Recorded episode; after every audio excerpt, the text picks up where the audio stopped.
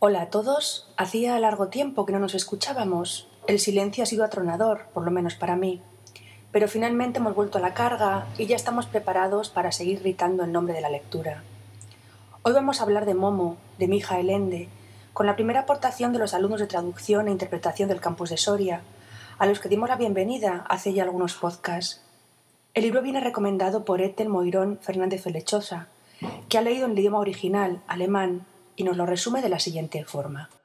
El personaje principal, Momo, con su singular personalidad y sentido de la responsabilidad, lucha contra el consumismo y la devaluación de los valores e intereses de la sociedad, frente a la vulgaridad de los hombres grises que propugnan vivir la vida, menospreciando sus ilusiones e intereses. El personaje, a través de los distintos episodios que conforman la novela, advierte del peligro que arrastran los intereses de las poderosas sociedades mediáticas al manipular los verdaderos valores, la libertad, la independencia, etc., propios de la humanidad. Momo es capaz de escuchar a los demás personajes, pero se convierte en un obstáculo para los hombres grises que tratan de deshacerse de ella, pero ella finalmente es la que triunfa. Creo desde mi humilde perspectiva de transmisora de vuestras ideas que todo el mundo conoce o ha oído hablar de Momo, y considero también que todos accedimos a Momo después del boom editorial de la famosísima historia interminable del mismo autor. Probablemente, como fue mi caso, llegué al libro después de ver la película, ya que me quedé totalmente hechizada por su fantasía, la heroicidad de Atreyu, el tierno dragón Fuyur y la participación activa del niño lector Bastian. Momo es anterior a esta conocida obra. Fue publicada ya por 1973, cinco años antes de la historia interminable. Es una novelita mucho más corta, que se deja leer y a la que se le coge cariño desde la primera página. El título completo en alemán es Momo o la extraña historia de los ladrones de tiempo y de la niña que devolvió el tiempo a los hombres. Es sin duda una perfecta metáfora de la realidad en la que vivimos. Ethel nos lo quiere recomendar y leo textualmente porque pienso que se trata de un libro novelado con naturalidad y creatividad y que, de modo profundo e inteligible a la vez, Intenta analizar la superficialidad con la que la gente sin principios y sin formación hace suya la frase vivimos la vida, despreciando los valores humanos, sociales, políticos y de relaciones que ofrece el bienestar con todas sus connotaciones positivas. Porque la personalidad de Momo es tan beneficiosa e influyente en el transcurso de la lucha por el orden, por la jerarquía de valores, por los intereses generales de la sociedad frente a los intereses particulares e incluso personales de un gran sector de la misma que intenta el enriquecimiento económico y social. De este modo la convierten en entretenida, amena e interesante, pues su lectura es muy agradable. Coincido completamente con Ethel en el aspecto de la amigable lectura. Podéis comprobarlo en los párrafos que la propia Ethel nos adjunta del libro, donde podemos leer lo siguiente. Existe una cosa muy misteriosa pero muy cotidiana.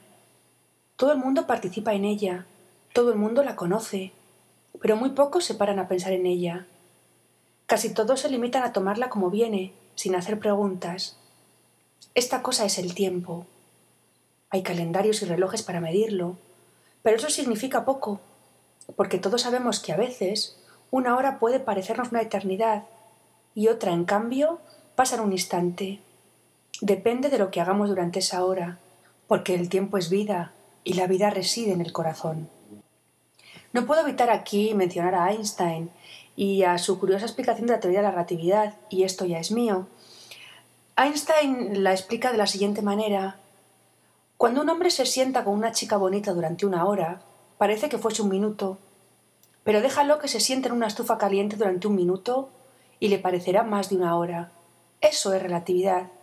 Y eso, creo y a mi entender, es lo que intenta explicar la historia de Momo.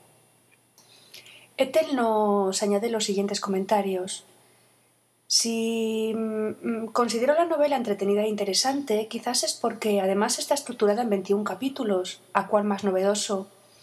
Proyecta situaciones distintas, pero que nos llevan siempre a un mismo fin, el de hacer ver y comprender a la sociedad que la vida no debe entenderse y de vivirse del modo, con frecuencia tan frívolo y superficial, del vivamos la vida. Momo, a través de los distintos planteamientos que se formulan en los preceptivos capítulos, nos intenta demostrar y convencer de que tenemos que dar la importancia y el valor que corresponde a cada circunstancia y a cada interés, siempre bajo un punto de vista general y social, apartándonos de partidismos y de deseos particulares. Me gustan, dice Ethel, los diálogos así, cortos, concisos y llenos de enjundia filosófica y al mismo tiempo amenos. Después de estas últimas palabras de Ethel, eh, no quisiera terminar, como siempre, ya sabéis que me encanta añadir cosas. Eh, primero, sin agradecerla, que haya sido la primera en romper el hielo en Soria, y tampoco me gustaría terminar sin hacer un pequeño homenaje a alguno de los personajes secundarios de Momo. Tal es el caso de la tortuga Casiopea. Es la tortuga del profesor Secundo Minuccio, Ora, que se comunica dibujando letras en su caparazón. También y de forma curiosa, es capaz de saber qué ocurrirá en el futuro con media hora de antelación. Reconoce que no puede cambiar el futuro, solo conocerlo de antemano. Los visionarios cuentan con una larga tradición en la literatura, desde la desgraciada e incomprendida Cassandra griega hasta la más actual y famosísima Alice Cullen de la saga Crepúsculo. Mención aparte merecen también Beppo Barrendero, hombre tranquilo que se toma su tiempo y que tarda incluso días en responder a lo que se le ha preguntado, es el ejemplo por antonomasia de la paciencia y de la reflexión. Por último añadiré a otro de los grandes amigos de Momo, el gran cuentista, no en el sentido de plañidero, sino de gran contador de cuentos, Gigi Cicerone.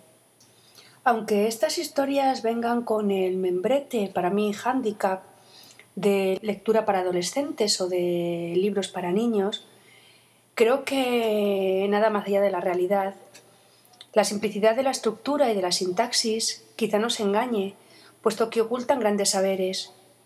Nunca lo importante, lo científico, lo filosófico, debe ir enmarcado en la dificultad y oscuridad léxica.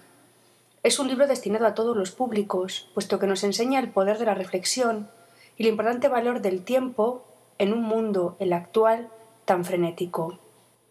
Y con esto, como siempre, me despido. Sed buenos, seguid leyendo. Nos oímos próximamente. Chao.